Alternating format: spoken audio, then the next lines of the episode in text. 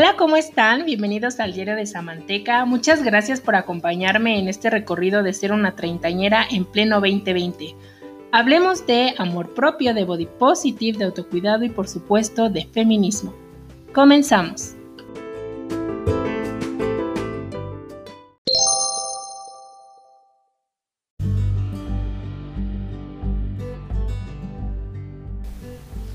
Hola, ¿cómo están? Bienvenidas, bienvenidos y bienvenidos al episodio número 10 del diario de Samanteca. Oigan, ya es el 10, qué emoción.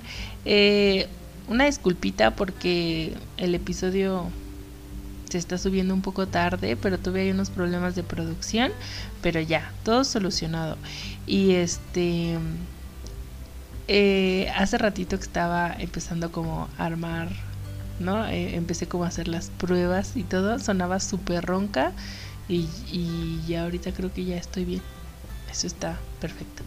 Y, y bueno, antes de comenzar, quiero agradecerles muchísimo eh, a todas las chicas que me escribieron en relación con sus actividades físicas, el ejercicio que hacen y los cuerpos no normativos creo yo que todavía hay muchísimo estigma en cuanto a las actividades que según están permitidas hacer para las personas gordas y que a veces sí nos toca como siempre estar dando explicaciones, o sea, y en los comentarios rescato mucho eso que la mayoría eh, me escribía como es que, o sea, y siempre tienes que estarle diciendo a la gente, pero sí hago ejercicio, o sea, porque pues te ven gorda y no te creen, ¿no? Es como, pero sí hago, ya tienes que chutarte las caras así de mm, segura y pues no, no, eso está muy horrible y, está muy padre que abramos estos espacios para seguir hablando de esto y gracias por tener la confianza de contarme estas cosas y también me llamó mucho la atención que me escribían para contarme como situaciones de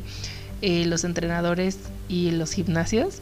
Entonces sí creo que eh, yo nada más espero que pasando esta cuarentena pues ya podamos armar como debates, pero no vía Skype, sino como hacer un programa donde estemos como más personas y platicar un poco de nuestras experiencias con los entrenadores porque sí sí creo que estas relaciones del gimnasio pues son son todo un tema ah, ah, y sí está padre como que los podamos platicar este gracias porque lo siguen compartiendo y porque pues lo siguen escuchando. De pronto pasa el tiempo y me, ay, no me puse al corriente, pero ya hoy muchísimas gracias a todos, de verdad. Y pues ya, les quiero platicar la introducción de este episodio que se llama como Achis Achis, como que sí es mi responsabilidad. Eh, no sé si se acuerdan que en episodios pasados yo menciono como una parte, sobre todo en la que hablo creo que es de la gordofobia, en donde digo como no podemos, o sea, según yo, ¿no?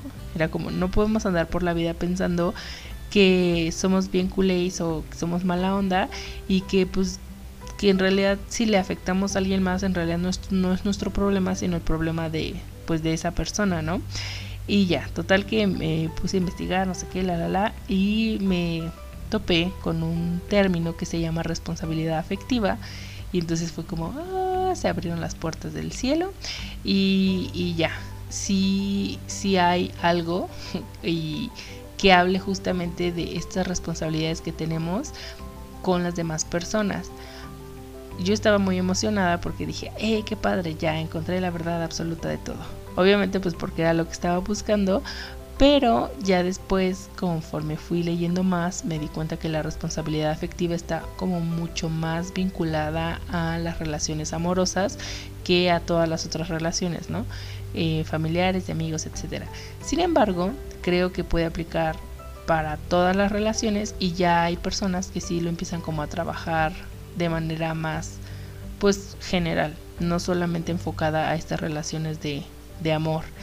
Y este, y pues ya, les vamos a dividir como este episodio porque les digo que yo solo quería hablar como yo pensé que la responsabilidad afectiva somos solo de un lado, pero lo voy a dividir en dos partes y primero les voy a platicar un poco con, en, en general con todas las relaciones y después vamos a hablar un poco de la responsabilidad afectiva en las relaciones amorosas. Amorosas, era amorosas, lo que pasa es que se puso mi pantalla en negro y le moví y paré la grabación, perdón. Este, les platico un poco primero qué es la responsabilidad afectiva. La escritora y periodista Luciana Pecker, argentina, eh, lo define como pensar en el otro, mirar las otredades y practicar la ética del cuidado. Yo les voy a, a contar que en lo que en lo que investigué, justamente la responsabilidad afectiva tiene mucho que ver con la ética del cuidado, es cuidar a los demás. Y en un inicio podríamos pensar como, ay, pero pues yo que a mí no me toca cuidar a los demás y ya de por sí es muy complicado cuidarme a mí mismo como para estar cuidando a los demás, pero bueno, creo que tampoco es imposible y además tiene mucho sentido esto. Les voy a contar más. Pero bueno, ella dice como eh, mirar las otras edades, practicar la ética del cuidado y cuidar al otro y a ti también, o sea, ser libre pero no individualista. Obviamente, como les decía, como que esto tiene mucho que ver con la parte del amor libre y ocupan esta palabra mucho que es individualista como no, no somos personas que vivamos como aislados en nuestra burbuja, ¿no? O sea, tipo de que nada sale de nuestra burbuja, o sea, lo que decimos como que se queda ahí y nada entra, ¿no? O sea, como lo que dicen las demás personas no entran. Ahora, yo no estoy diciendo y tampoco em, sugiero nunca que no se trabaje en el plano personal, o sea, que sí, sí nos toca a nosotros, de entre las muchas cosas que tenemos que hacer, una parte es trabajar con nosotros mismos en que las las cosas que digan los demás, o sea, tener tan claro y ser tan seguros de lo que somos, de lo que valemos y, y de lo que hacemos, que ningún comentario como externo pudiera como afectarnos eh, tanto, ¿no? O en sí afectarnos. Sin embargo, sí, o sea, de pronto es como esta idea de, híjole, o sea, incluso cuando, o sea, a veces es como, bueno, si me lo dice... Pedrito, pues me vale gorro pues, porque a Pedrito no lo conozco, ¿no? pero cuando te lo dice alguien más cercano, así es como, por más trabajado que tengas como estas, como estas áreas, de pronto así es como, ay, pero, o sea, sí, sí duelen y sí pegan. Y a lo mejor si le preguntáramos a esta persona diría, pero ay, yo no lo quise decir así, no sé qué, ¿no? Y al rato, o, o si esta persona tiene así, es como, ay, bueno, pero si tú te sientes o si tú te ofendes, es tu problema, ¿no? Y, y entonces, pues eso está gachito porque justamente es la otra parte que nos toca trabajar. O sea, por un lado, trabajarnos como nosotros en, en esto que les decía, o sea, estar tan seguros de lo que somos, lo que valemos, lo que hacemos. Pero por otro lado también tener conciencia de que lo que hacemos y decimos también puede afectar a las demás personas y que también tenemos responsabilidad ahí. Eh, bueno, yo les quería contar un poco a un ejemplo. Tengo aquí en la familia, y ya yo sacando los trapitos de la familia, pero pues ya estamos en confianza. Este, mi mamá, mi hermana y yo somos eh, signos de aire. Eso no tiene nada que ver. Pero somos muy sentidas. Y sí, o sea, sí, la realidad es que obviamente a mí me gusta decir como yo no soy tan sentida. Casi casi hay como este esta lucha de a ver quién es más sentida que la otra, ¿no? Pero el punto es que sí somos, o sea, tomamos como las cosas eh, más personales y obviamente creo que las tres estamos muy conscientes que tenemos que trabajar eso porque a veces pues las cosas no son así, ¿no? Y de repente todo nos lo tomamos muy a pecho. Pero bueno, el chiste es que se hizo como esta pues ya esta etiqueta de que somos personas sentidas y la, la usamos con mucho gusto. Pero de pronto como que había comentarios que sí creo que se salen de esta pues como que de lo permitido y entonces cualquier cosa era como, ay, es que tú eres súper sentida. O sea, y de repente pensabas como en los comentarios, sobre todo ya cuando te acuestas, ¿no? En la noche piensas tu día y dices, es que eso, o sea, por más que yo sea sentida, eso sí fue gandalla, ¿no? Y entonces, eh, bajo esta, pues no sé, como esta característica, como que si nosotros nos ofendíamos o si nos sentíamos o algo era como todo nuestra culpa, o sea, todo era nuestra responsabilidad y entonces no había responsabilidad de la persona que lo había dicho, ¿no? Y entonces como que ahí creo yo que entra un poco estas ideas que también están muy arraigadas de decir como, como bueno, pues es que el que se enoja pierde, si tú te enojas eh, es tu problema, si tú te ofendes, pues, o sea, es todo tú y a veces como que sí lo vamos así, como sí, cierto, sí soy yo, sí soy yo. Y después te pones a pensar y dices, ok, o sea, sí, sí entiendo que tengo como parte de culpa, pero no todo es, o sea, no puedes andar por la vida haciendo sentir mal y diciendo cosas bien feas o bien gandallitas y creer que, que está bien, o sea, o que eso, pues si le afectó a alguien va a ser culpa a los demás. Y, y entonces ahí entra la responsabilidad afectiva, ¿no? Tenemos primero que ser responsables con nosotros mismos y después ser responsables con los demás. Em, justamente también ahí está como, bueno, no sé, siento que me, me he topado con personas que de pronto dicen como, ay, es que yo así soy, ¿no? Honestidad brutal. Y andan por la vida sacando todo su veneno, o sea, según honestidad brutal, pero son solamente comentarios que no ni aportan ni generan nada, o sea, y ellos creen que son muy honestos cuando en realidad están siendo la, la verdadera característica no es ser honestos brutales, sino ser eh, culés. O sea, la realidad es que, que muchas veces como que se confunden, como que la línea es muy delgada entre ser honesto y entre solamente estar sacando todo nuestro veneno vivoresco y decir cosas por decirlas, ¿no?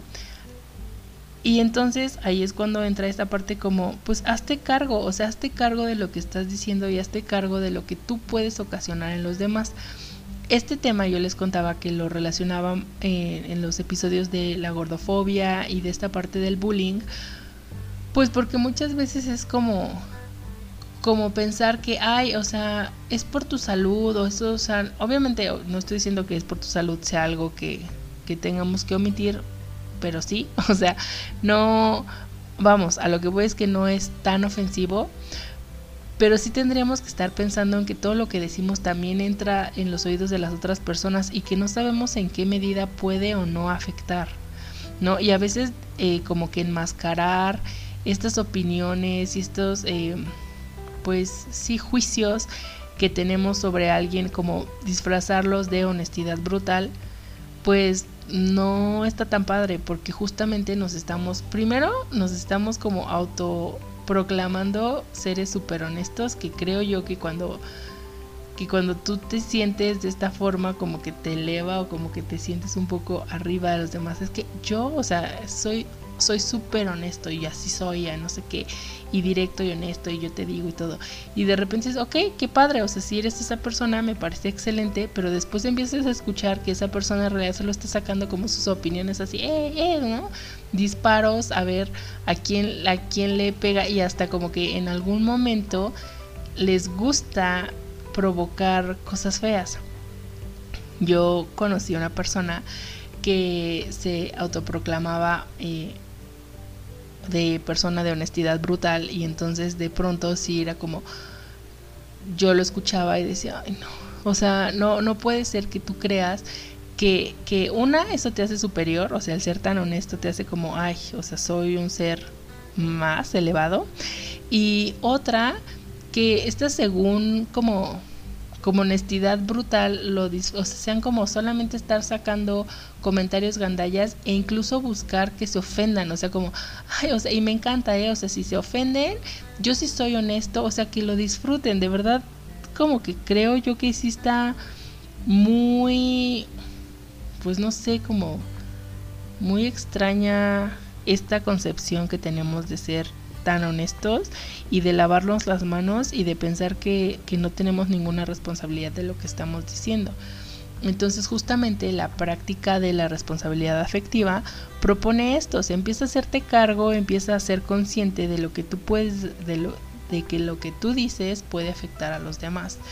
Y, y ahora les digo, se trabaja de dos formas. Tú lo trabajas, o sea, de manera como interna y dices como, a ver, eh, yo estoy muy consciente de lo que soy, lo que valgo, la, la, la, y también soy muy consciente de que lo que yo diga puede afectar a los demás. Y entonces ahí empiezas como a, a hacer esta práctica de manera más consciente y también pues no sé es mucho más armonioso y también eso hace que no tengamos también que luego estar siempre a la defensiva o sea a veces creo que, que en estos últimos eh, en estos tiempos, que ya me siento bien abuelita en estos tiempos, es este muy común que ya todos tengamos como el, escudo y la espada desenvainada, como dice mi abuelita, porque, pues, pues porque hay que estar, o sea, hay que estar cuidándonos de todos, ¿no? Y, y no tendría por qué ser así. Bueno, eso es lo que yo pienso. Pero igual, si gustan escribirme y contarme qué van pensando ustedes, pues estaría perfecto.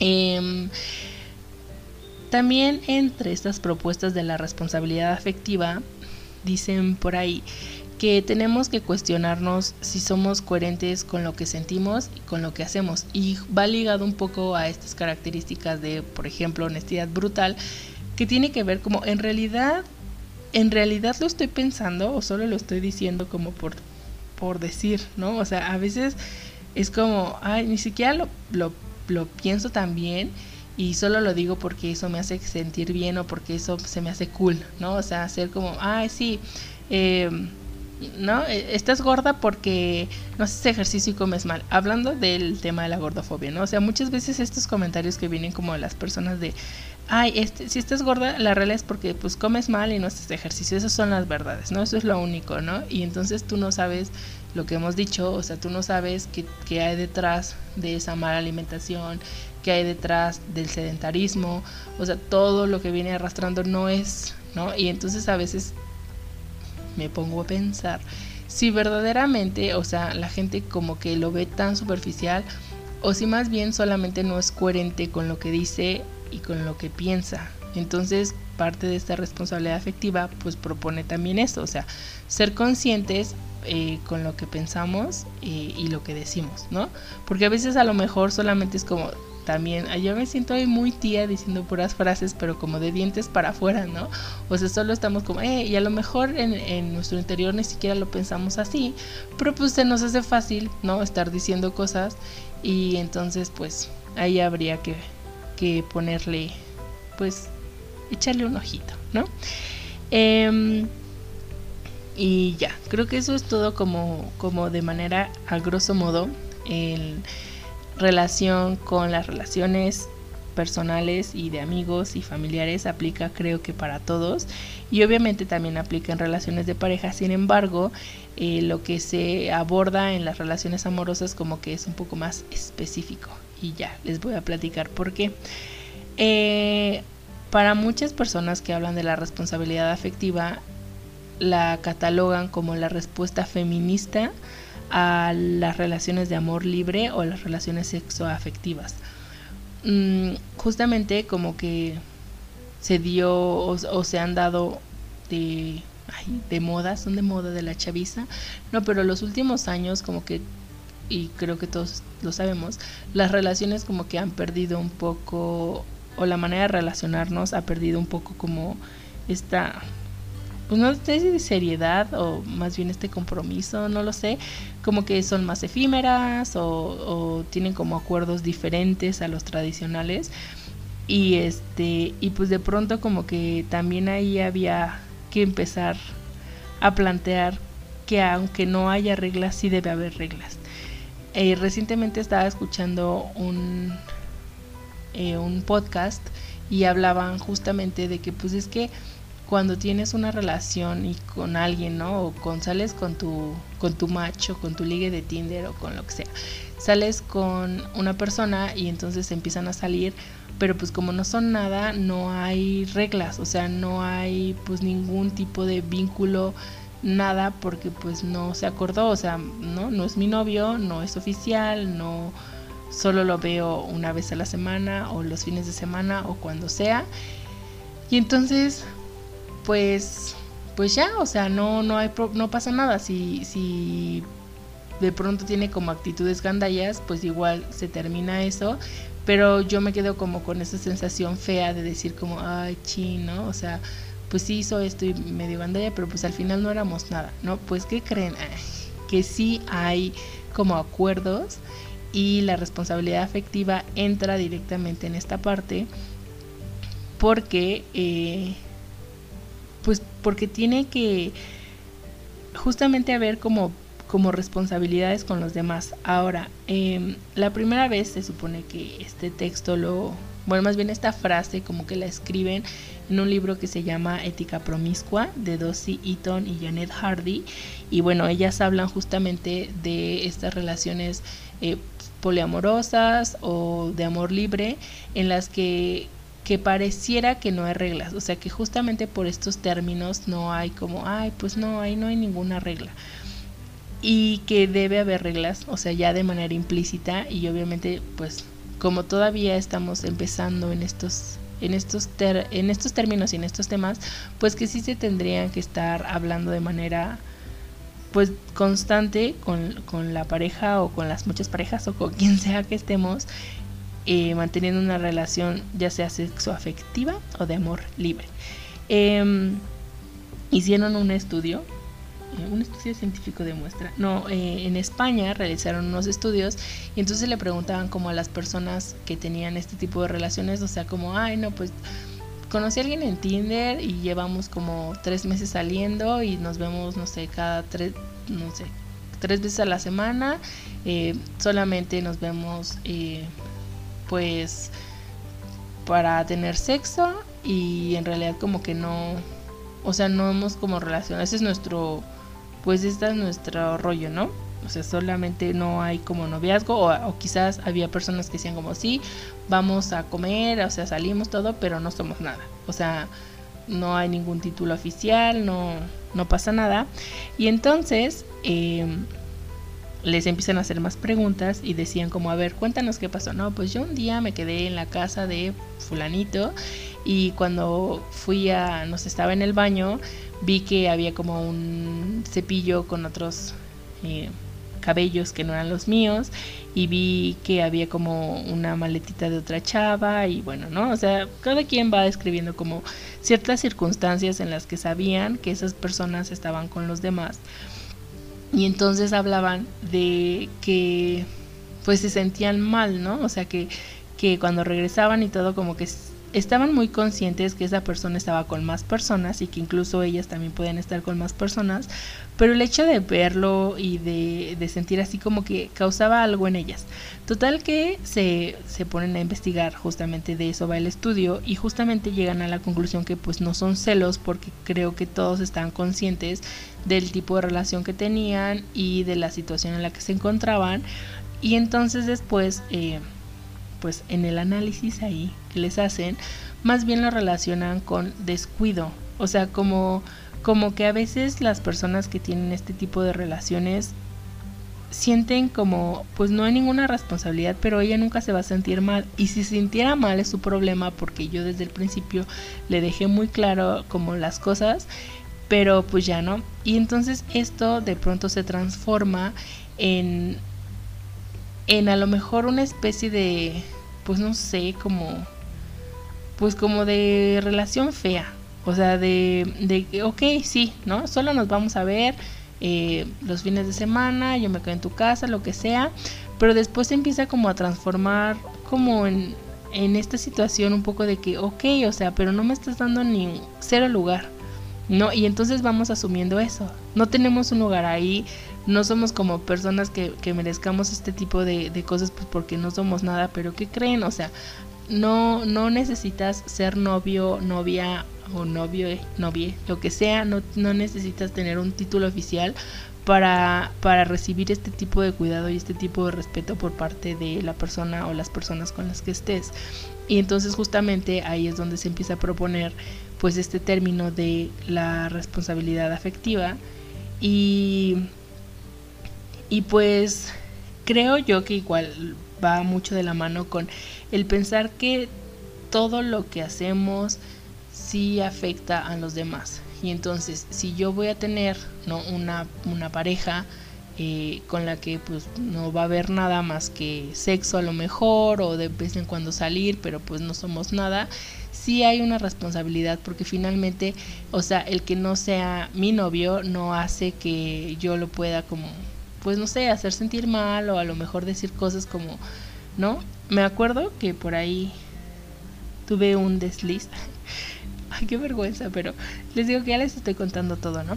Y entonces, eh, en algún punto me acuerdo que me dijo, eh, ay Samantha, es que como que a ti sí te hace falta mucho amor, ¿no? Y la verdad es que cuando me dijo eso, pues yo dije, ya, párate y vete, o sea, no, qué horror. Y este, y pero después yo misma me quedé pensando como, bueno, pero pues es que yo qué le puedo reclamar si al final pues ni somos nada, o sea, no me tendría por qué sentir con este comentario, pero des o sea, como que era en este entendido un poco de que pues no sé, o sea, que a lo mejor el que no tengas como un título oficial pueda hacer que las personas digan o hagan o te puedan hacer sentir mal y entonces tú sentir que pues sí es tu responsabilidad, o sea, yo misma dije, ay, no puede ser, o sea, y cuando me afectó, yo empecé a, empecé a pensar como, ¿estoy enamorada? O sea, ¿por qué me estoy sintiendo mal? ¿Por qué me está afectando tanto? No, ni siquiera estaba enamorada, ni siquiera tenía como nada, solamente era este hecho de pensar como, pues pues no sé, no me está cuidando, o sea, no hay como ningún vínculo y me está haciendo sentir mal y sí, o sea, tiene mucho que ver con esta parte de que a pesar de que no haya nada formal, sí hay algo y sí tenemos una responsabilidad con esas personas. Y también de pronto yo misma lo empecé a aplicar, sobre todo en... Em, pues de pronto hablaba con personas y ya después era como, ah, ya no quiero. Y ya solo les dejaba de hablar y entonces aplicaba el famoso ghosting. Y después me lo empezaron a aplicar a mí y ahí fue cuando dije, ay no, pues sí se siente un poco gacho. Y déjenme les cuento que ya tendremos un episodio para hablar de las redes sociales y las apps del amor. Pero en, en Tinder o en Bumble o en cualquier app de citas, eh, se da mucho esto, ¿no? Se tiene el término que es ghosting, que es como fantasmear. Y este, y entonces de repente estás hablando súper bien con alguien y después ya, ¿no? Le dejas de hablar. Y entonces, quizás ahí es como sí pensar un poco más en el otro porque y yo al principio decía, no, soy yo la única exagerada que cree esto, pero ya incluso hablando después eh, con chicos y con más personas, era como, no, pero sí, sí está padre como siempre aclarar, ¿no? O sea, no hacer sentir mal a la gente pensando como, ay, ¿no? Eh, pues ya me estoy debrayando y no les estoy diciendo nada concreto, les voy a contar.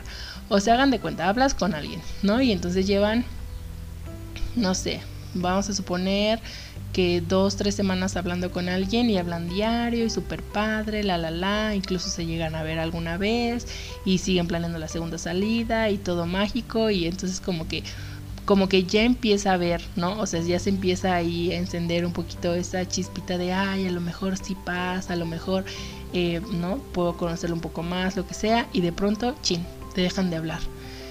Y tú te quedas como de, ay, pero, o sea, inmediatamente y empieza a generar niveles de ansiedad de pensar como, ay, pero yo qué hice, en qué momento la regué, qué dije mal, qué pasó, no sé qué.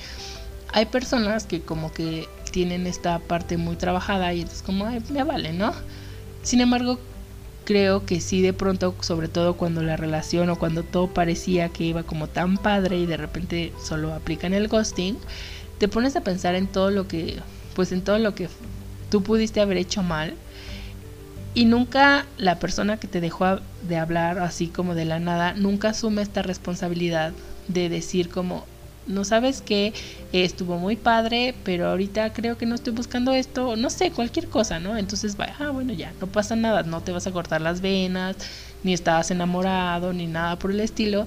Pero entonces, de esa forma y cuando se toman como este tiempo, sí están pensando en, lo, en el otro. Y eso está muy padre, que tú puedas a, lo mejor tomarte el tiempo y decir, o sea, digo, y el tiempo que son dos segundos en escribir ese mensaje, en decirle a como, oye, ¿sabes qué? Pues estuvo muy padre platicar y haber salido contigo dos veces, pero ahorita como que no sé, no me siento tan a gusto, no estoy buscando esto, entonces gracias por tu tiempo, bye, ¿no?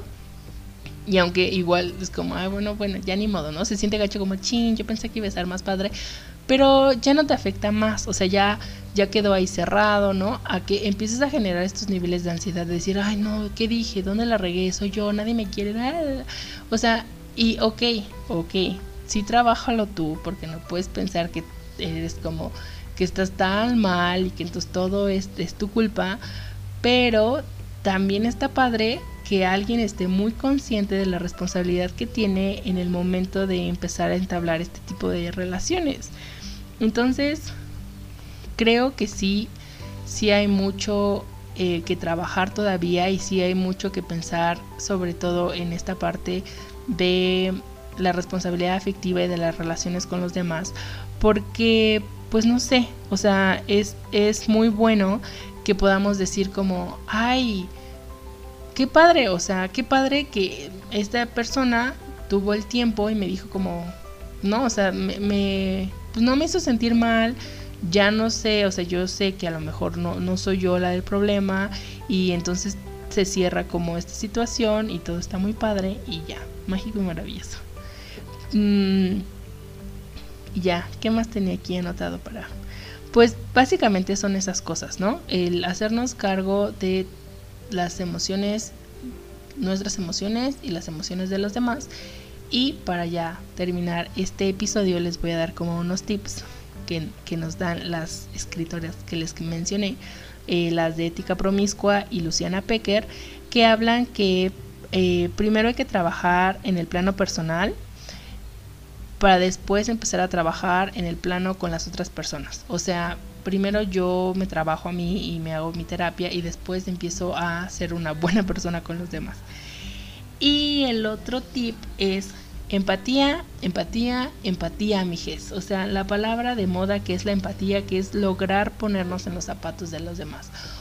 O sea, en, pensar y en analizar que, que todo lo que decimos sí tiene eh, pues repercusiones, sí impacta en los demás y entonces eh, pues tratar de pensar como a ver, de verdad lo que yo estoy haciendo y lo que yo sí estoy diciendo, o sea, está impactando, de qué forma lo voy a hacer sentir bien, lo obviamente, y yo les decía, o sea, no crean que es como, ay, ahora ya tengo que estar pensando en todo lo que le voy a decir a alguien, no, creo yo que esto es como mucho más de sentido común, sobre todo cuando son comentarios que, que pues en realidad a veces ni siquiera son constructivos, son, o sea, son como gandalleces disfrazadas de opiniones constructivas o disfrazadas de honestidad y entonces eh, ¿no? O, esta falta de cuidado cuando es eh, en relación amorosa o, todo esto que solamente es este disfraz de descuido total y de poca responsabilidad con los demás.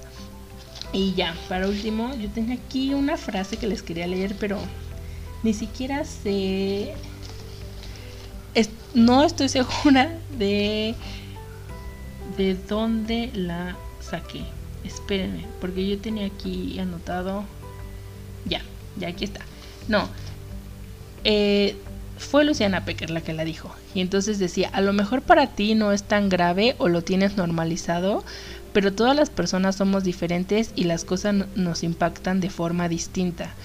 Justamente es eso. O sea, ya lo, pues no, a veces esta idea de pensar como, ay, pero ni es tan grave, ¿no? A lo mejor para ti no lo es, ¿no? A lo mejor eh, en tu persona no causa este impacto o no es tan grave, pero no todos somos iguales y las personas con las que convives no reciben las cosas como, como tú crees, ¿no? O como a lo mejor tú las recibirías.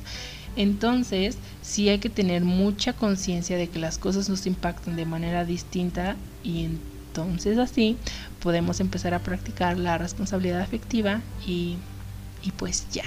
Espero que les haya gustado este episodio que ya vi que quedó quedó bastante corto, me parece perfecto y nos escuchamos la próxima semana. Muchísimas gracias y por favor no dejen de seguirme en arroba el diario de Samanteca en Instagram y ya. Tengan un excelente día. Hasta luego.